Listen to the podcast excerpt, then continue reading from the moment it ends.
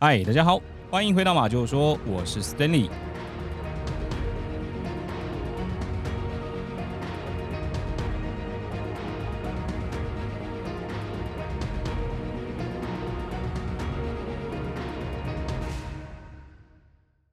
今天同样要和大家分享一个发生在日本的案件啊。那这个案件呢，它是发生在二零零四年啊。日本的维基百科呢，称呼这个案件叫做“念日式”。女子高生杀人事件，那白话一点呢，其实就是说哦，发生在日本广岛县念日市市的一个女高中生被杀害的事件。哎，这个我刚刚不是口急哈，这个念日市市，它真的叫念日市市，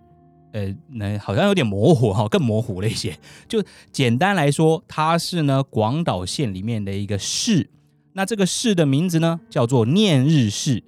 哦，所以它的全名呢就叫做念日市市啊。不过 这其实有点绕口哈，所以在今天的这个整个案件里面哈，我们还是叫它念日式就好了，好吧？那不过这个念日式的这个念这个字啊也很特别，它的发音哦跟那个念书的念哦相同，但是其实这个写法呢是那个甘之如饴哦，阿甘正传好的那个甘字，把中间那一横拿掉，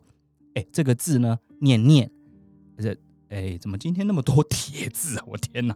这这个字呢，读作念，好不好？哦，那其实这个字哦，它如果单独的存在啊，就是念这个字哦，《阿甘正传》的甘那个字，把中间那横拿掉呢，这个念这个字如果单独存在的时候呢，它是被可以被解释成二十的这个意思了哦。也就是说，念日哈，我们刚刚讲念日逝世嘛，那念日呢，就是日期的那个日哦，念日呢，其实就是二十日的这个意思。那我们刚刚提到这个念日市这个城市的名字呢，啊，它其实由来哦，跟这个二十日也是有关系的。好，因为这个城市呢，它在镰仓时代哦，它的每个月的二十号哦，都会固定的举办市集，所以呢，这个城市的名字后来呢就被命名为念日市，也就是二十日市。那这个市呢，其实不是县市的意思，而是市集的意思。哦，所以。这个啊，白话一点啊，就是这个啊，念日市市呢，啊，就是每个月二十号会举办市集的一个城市的意思啦。哈，这个哦，好不容易把它解释完哈。不过哎，刚刚也提到这个念日市呢，它位于广岛县嘛，那就不可免俗的，呵 呵我又要来介绍一下广岛地区一些我比较常去啊，或者是我去过的一些著名的景点了嘛。哦，那这个哎，不过哈，今天不是开玩笑。这个从江户时代开始，哈，日本呢就流传着三个绝景啊，就是这个绝美的景点，其中有一个就在我们今天故事的念日市里面，呃，所以当然必须得跟大家分享一些哈，我曾经安排过的啦，这个广岛这方面的旅游了，好不好？那大概事情是这样的哦，大家都知道这个金板神。好，应该是一个非常著名的一种日本旅游的玩法嘛，哈，就是一次可以玩玩京都，一次可以玩玩大阪，一次可以玩玩神户。那其实这三个地方当然了哦，也都能单独或者比较深入的哈去探索、去游玩啊。不过当然了，如果你第一次去，想要都体验一下的哈，也可以这个什么京都、大阪、神户一起包套玩这么一次。好，那当然，这个也是我们刚刚提到大家比较耳熟能详的玩法哦。那因为这个我们常常去日本旅游的关系，这样的安排呢已经尝试过了，所以呢，之前在节目当中啊，其实我也有提到，有一次的我的旅游规划哦，是从广岛开始玩，那一路呢往这个往东玩到大阪啊，也就是说飞机呢可能是先落地在广岛机场，然后最后呢其实是从大阪机场飞回来台湾。哦，那当然，今天我们的重点落在广岛嘛，好，念日逝世嘛，好，所以其他的地方呢，我就先不说了，来跟大家说一说看，好，我在广岛这边安排的几个嗯比较特别的景点。那当然大家都知道了，这个因为疫情的关系哦，我们已经很久没有飞离台湾了嘛，所以这一次的这个广大之旅哦，啊，也就是广岛和大阪之旅哦，我是在二零一三年去的哦。那我第一个去的呢，就是那个很著名的原爆纪念馆。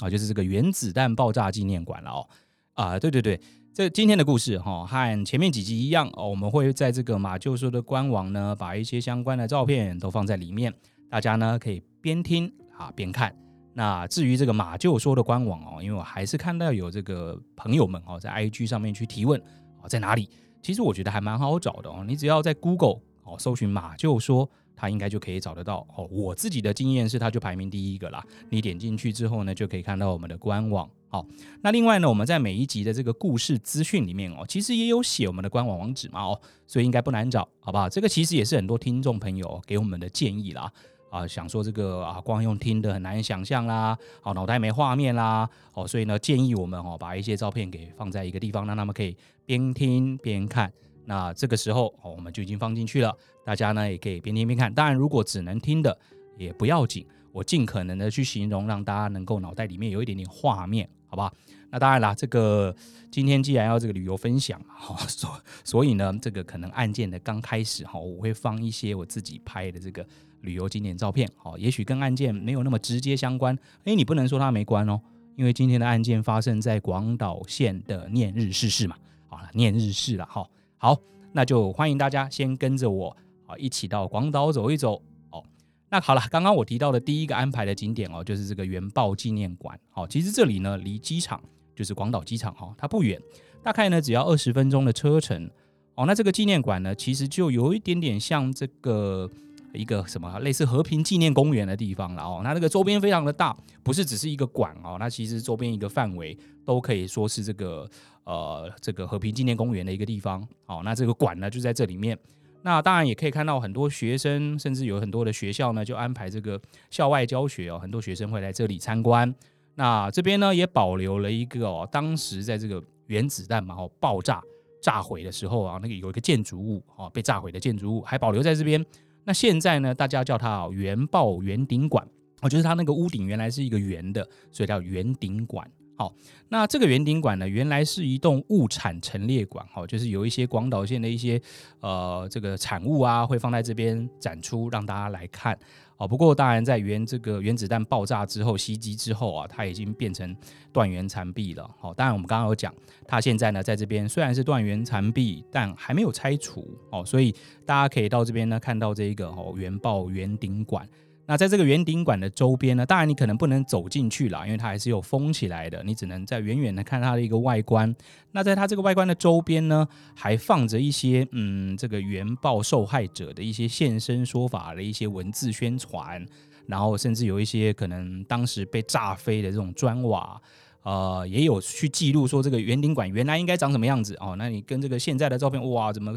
差差距有点大哦？让大家知道哦，就是。大家现在的这个和平啊，到底有多么的珍贵？好，那当然这边的景点就先呃到这边好，因为我们刚刚这个三大绝景哈，这里不算哈。三大绝景之一的一个景点呢，其实是在广岛县宫岛这个地方。那宫岛啊，它就位于我们今天故事一开始提到的这个念日市了。哦，那它真的是一个岛屿哦，你听它名字叫宫岛啊，以为可能只是一个啊地名，但不是哦，它其实真的是一个岛屿。所以呢，你必须要搭渡轮过去哦。那到了宫岛这个岛上之后呢，你就可以看到啊，哇，好多那种很自然的生态啊，甚至会有野生的鹿哦。那你也可以买一些饲料哈，来喂这些鹿啊。那不远处呢，可能也有呃一个商店街吧，哦，有一个商店街。那我们去的时候，刚刚好还遇到一些节目组啊，在这边拍摄节目哦。当然了，这里面哦，所谓的绝景，并不是商店街啊，也不是鹿。最重要的呢，是一个叫做岩岛神社的地方。好，这是一个具有大概一千多年历史的一个神社。那最重要的是呢，它有一个看起来像是漂浮在海上的一个鸟居。哇，那不管在白天呢，或者在傍晚啊，那个风景都非常非常的漂亮。哈，又有山又有水。那真的建议大家哦，如果有去广岛，一定要安排这一个行程哦，一定要过去看一看。那这个广岛这边的景点，当然。也绝对不是我们呃介绍的这几个啦，好，还有很多美丽、很多漂亮的地方，但还是这样哈，老老话一句，而我们还是一个犯罪纪实的频道，所以呢，讲完了这些景点，我们还是把这个焦点呢拉回我们今天要分享的故事，好，看看在这边啊这么具有这个文化背景的城市里面哦，哦，就是广岛县这里面哦，到底哦发生了什么惨绝人寰的案件？好了，那时间呢拉到二零零四年的念日市，哈，案件中的被害者呢是一个叫做北口春美，哦，大概年仅十七岁的高中女生，她跟祖母、爸爸妈妈还有妹妹哦，算一家五口哈，居住在念日市的上平良。那在十月五号的这一天哦，北口春美的学校因为考试，所以呢比平常啊早一点点的放学。她大概在下午一点多左右哦，就回到了家里。那因为这个是一个平日嘛，是其实是一个礼拜二啦，也就是一般的上班日，所以回到家里之后呢，也只有祖母和妹妹在家。那聪美呢，在吃过了午餐之后呢，呃，因为她晚上还有别的地方的打工的工作哦，所以呢，就先回到自己的房间里面去休息。那这边呢，我要稍微来介绍一下北口家的这个房屋结构哦。它在外观上看起来呢，好像是两栋建筑物，但其实中间是有连通的。呃，其实跟我们之前频道有介绍过的世田谷一家杀害事件哦，里面那个建筑物哦，有一点点像。不同的是哦，我们当初在分享这个世田谷的那个建筑物的时候，是说哦，它两栋嘛，它也是两栋，但它中间没有连通，它必须要打开外门才能走到另外一栋去。但今天我们介绍的这个北口家哦，它的两栋呢，中间是连通的啊，也就是说呢，它可以嗯，从这个 A 栋，好吧，我们叫它 A 栋。它在不开外门的状况之下呢，它可以从里面直接走进去 B 栋。哦，那当然，如果呃不是这么好想象的哦，也可以到我们的官网上好看到这个建筑物的外观。那总之呢，刚刚提到的聪美，他原来呢就跟呃这个祖母啊、妹妹啊看电视的这个 A 栋，他慢慢呢就走到了 B 栋的二楼的房间里面休息。那时间呢来到了下午的三点左右哈，刚刚提到呢在客厅啊，就是 A 栋客厅看电视的祖母跟妹妹呢。突然之间哦，听到聪美的一声尖叫声，哇！那两个人吓坏了，就赶紧起身呢，前往 B 栋聪美的房间，想要看看呢，哎，他到底发生什么事了？那当两个人呢推开聪美的房间之后呢，哇！他们被眼前的一幕哦，整个给吓傻了哦。他们看到呢，聪美哦是倒卧在床边的血泊里面哦。那更令人毛骨悚然的是呢，在他的旁边哦，站着一个手持利刃的陌生男子。哇，那这个男子看到他们两个哦，不说分明的这个闯进来了，也吓了一跳。但吓一跳之后呢，他不是诶开始逃跑，而是呢疯狂的冲向了祖孙这两个人哦，准备也要攻击他们。那这个祖母呢，因为啊年迈哦，来不及逃跑，这个时候他已经七十多岁了哦，就被这个男人呢给疯狂的攻击。但是妹妹呢，却利用这个空档哦，赶紧的逃跑，也找附近的邻居呢来求助，邻居也就立刻协助他们报警。等警方赶到现场的时候啊，他们发现北口聪美跟祖母的身上呢都有非常多的刀伤。等送医之后呢，诶，北口聪美啊，因为失血过多就不治身亡了。那祖母呢，虽然也是一度命危哦，但后来还好有救治了回来。紧接着呢，警方在现场进行勘验哦，他们找到了不少的线索。首先呢，是犯人在逃跑的时候啊，可能因为太过于情急，留下了非常非常多的鞋印。那据量测呢，大概是二十六到二十七公分左右的鞋印。那根据鞋底的这个纹路哦，判断出来呢，应该是一双登录普品牌的鞋子。那在现场呢，也找到了一枚哦，不属于北口家任何成员的一枚指纹。他们还发现呢，聪美的指甲里面哦，有夹杂着一些皮屑。那研判呢，应该是跟犯人在拉扯的时候啊，所留下的犯人的皮屑。那也从这些皮屑里面呢，提取到了犯人的 DNA。那其实最重要的是哦，祖母跟妹妹都有目击到犯人嘛。那警方呢也根据这两个人的描述哦，大概确定了凶手是一个二十多岁，身高一百六十五公分，眼睛呢是细长型，身材壮硕，哈，脸上有许多的痘疤。那他的头发呢是短发，好往上梳的这种短发。那也根据这些描述呢，绘制了这个嫌犯的画像。那在有了这些证据之后呢，警方就开始走访附近的邻居哦，想要了解他们看看最近是不是有注意过有这样子的男子在这边出没。但是呢，因为那天是个上班日哈，许多邻居呢也都不在家。那在家的邻居呢也都表示哦，其实诶都没有看过这样的人在这边出没过。那在调查了这个聪美的交友状况之后呢，也发现诶没有人符合这样的特征，也没有人看过聪美身边呢有这样的朋友。这个哦，让原来很有信心可以快速破案的警方哦，好像碰到了大麻烦哦。案件的调查呢，也就慢慢的就陷入了僵局。那也就这样呢，时间就来到了二零零五年的四月四号啊，也就是案件发生了大约半年之后啊，警方呢仍然没有逮捕到任何的嫌犯。那聪美的爸爸呢，就写了一封信哦，给广岛的电视台。他说呢，去年的十月哦，发生这件事之后。我的时钟就停了。我还感觉到聪美就在身边，但是呢，犯人还拿着刀子生活在你们的周围。拜托大家踊跃提供案件线索，以便警方呢能够把犯人绳之以法，让大家安心的生活。不过，即便是如此哦，一直到了这一年的年底，虽然警方在这个案件中已经动员了大概有两万五千人进行调查，他们也在附近的超市、车站哦，大概张贴了有四千张带有犯人画像的海报。不过很可惜哦，到了年底还是一无所获。那聪美的爸爸呢，也就在这一年的十二月三十号这一天哦，他建立了一个部落格哦。除了呢，他希望大家哦不要放弃对这个案件的关注之外呢，他也会在上面呢表达对女儿的思念啊这样的心情，甚至去分享案件的一些侦办的进度。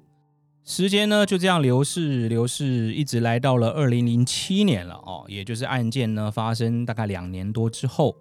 北口家呢决定哦，把原本准备给女儿读大学的三百万日元的基金哦拿出来当做悬赏，希望呢能够逮捕到犯人。那对此呢，聪美的爸爸哦也跟媒体说，聪美呢其实很努力的在读书哦，他梦想着可以进入大学，但呢却在十七岁的时候就被人杀死了。他绝对没有办法原谅杀死女儿的这个犯人哦。那现在呢，拿出原本准备让他读大学的钱出来。拜托大家呢，能够多多提供线索，一定要抓到这个犯人。但还是很可惜哦，警方也没有因此呢掌握到真正犯人的线索啊。那就这样，时间一年又一年的过去。虽然呢，广岛的警方哦也是一直很努力的来侦办，甚至呢在案发的十年之后哦，也就是大概二零一四年了哦，他们还找来前美国 FBI 的搜查官来帮忙分析犯人的犯案动机。那也根据十年前他们画的这个画像哦，去画出了现在犯人有可能的样貌，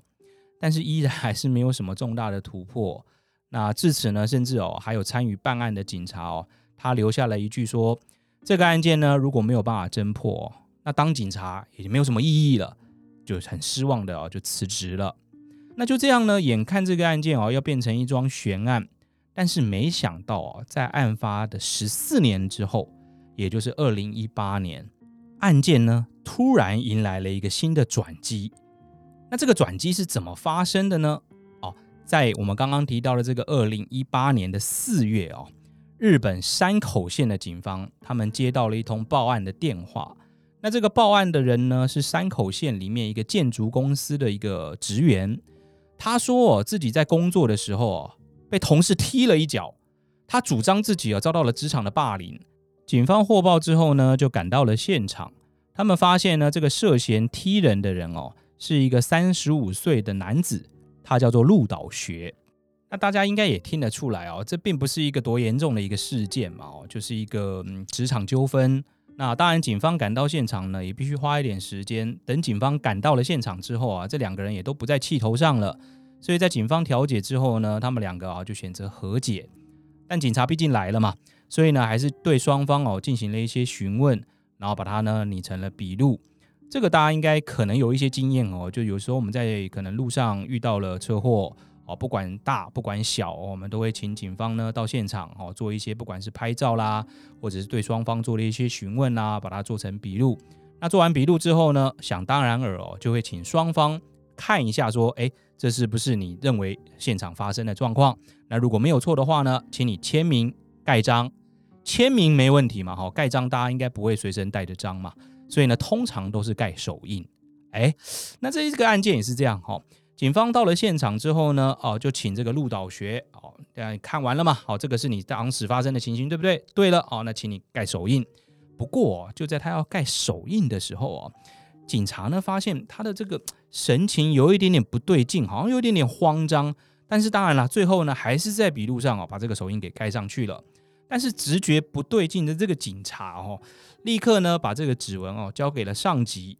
那最后呢，在经过指纹资料库的比对之后，发现哦，这个指纹跟十四年前北口聪美谋杀案里面那个指纹哦是一致的。那因为这个发现呢，警方哦又重新逮捕了这个鹿岛学。那还记得我们之前讲过有这个通缉海报上面有一个这个犯人的画像嘛？哦。那警方呢也就仔细的观察这个鹿岛学哦，发现，哎，他真的是跟这个当年发布的通缉令的画像很神似哦，包含脸上的痘疤，哦，包含细长的眼睛。那另外呢，我们刚刚说他现年三十五岁，哎，那在十四年前不就刚好是二十一岁吗？哇，这么多吻合的资料，那再加上指纹。啊，还有后来呢，也裁剪了他的 DNA，也跟当年哎，我们不是讲他皮屑里面有发现这个犯人的 DNA 吗？其实就是相符的。那这个让入岛学呢，哦，就百口莫辩。最终呢，他也承认哦，自己犯下了这个案件。那他是说呢，当年哦，其实因为工作压力大，那想说呢，在路边哦，看看有没有什么目标哦，那就碰巧呢，看到刚放学回家的北口聪美，那就临时起意呢，尾随他回到家里。原本呢，只是想要去侵犯他，但是没想到呢，受到他大力的抵抗，哈，最后呢，就不小心失手杀害了他。那祖母的部分，当然就是因为他在这个情急慌张之下，不知道怎么办哦，也就去痛下杀手。那对此呢，检方依杀人罪哦将他起诉。那是一直到了二零二零年啊的三月十八号，法院呢就宣判哦鹿岛学无期徒刑。那对此呢，检辩双方哦都没有再提起上诉，所以最终呢。鹿岛学就是无期徒刑定谳，他剩下来的日子呢，都必须要待在监狱里面度过了。那案件呢，到此就告一个段落了哦。在我们讲述案件的今天，哈，这个北口爸爸不是有为女儿成立了一个部落格吗？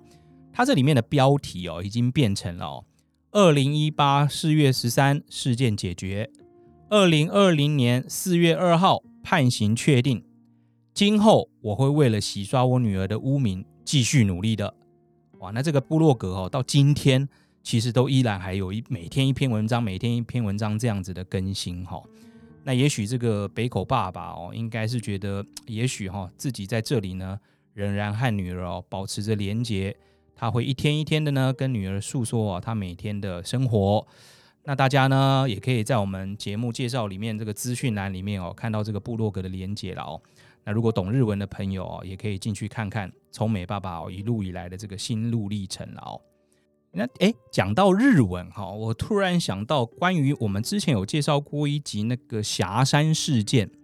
嗯，就是还发生在蛮久以前的一个算是绑架杀人案嘛哦。然后在这个勒索信上面哦的信封上，他有写了一个叫做少时样哦这几个字。好，那我在节目里面呢，哦，想说少时样什么意思呢？就直接翻译，它就是小时候的意思。诶，不过就有听众哦，在我们的那个 IG 上面留言说哦，样这个字哦，其实是日文书信里面的一种尊称哦。比如说呢，我们一般假设哦称呼啊，好中村先生，那我们就是 Nakamura 桑，Nakamura 就是中村嘛，哦，先生呢就是桑。可是通常在写信的时候不会写中村先生，如果你要。啊，尊称的话了哦，通常在这个信封上呢，你可能会写中村样。那这个样呢，其实啊，这整句念起来叫 Nakamura sama，啊，就有一点点尊称的意思了哦。所以呢，诶，其实大家如果仔细看那个勒索信哦，到我们的官网上面看这一个案件，我们有把勒索信贴上去嘛哦。其实，在勒索信的一开始哦，它有一段文字也是被涂掉的。那个可是这段涂掉的文字，因为真的很难看清楚里面到底写了什么哦，所以在节目里面呢就没有跟各位分享它原本应该可能这里面写着什么。哎，可是呢这个日文的维基百科哦说这一段被涂掉的字里面哦写的呢就是少时这两个字。哎，所以这个听众呢他推断哦，可能犯人一开始是要绑架少时这个家里面的人。那后来呢？不知道什么原因变更了计划，所以呢，那个封面的少时样其实指的是一户人家的名字。那这个名字呢，当然也在信件里面也出现了，所以感觉上哦，好像还是非常有可能的。那也非常感谢懂日文的朋友呢，给予我们这样的回馈。其实这也有点达到我们做这个频道的目的啦，就是抛砖引玉，好，希望可以跟大家一起讨论，一起了解这些案件，哦，不只是一个一言堂。然后能够融入大家的想法，在我们的节目里面。那另外呢，上一次我讲这个福岛女老师马桶内的这个怪死事件里面哦，其实也提到了好多的思路给大家思考嘛，它也是一个悬案了哦。那比如说呢，我提过呃，在当时呢有谣传说哦，这个是选举对手的谋杀论，那其中呢，也包含还有什么女老师骚扰者谋杀论啊，甚至还有核能公司内的阴谋论，哦，这些都是当时谣传的一些可能他致死的原因。那其实最后呢，哦，我还加上了我自己收集资料找不到很苦论，哦，总共这四个方向，好，给大家参考。不过现在从留言上面看起来呢，还是支持这个阴谋论的哦比较多了哦。感觉呢，我找不到资料哦，是因为有一些人刻意的哈把资料给隐藏起来，所以我才找不到。哎，不过我 我还是觉得很奇怪了哦，因为其实资料并不是完全找不到哦，但是这个资料原始的文章记录啊，或者是照片资料啊，其实都来自一本杂志里面。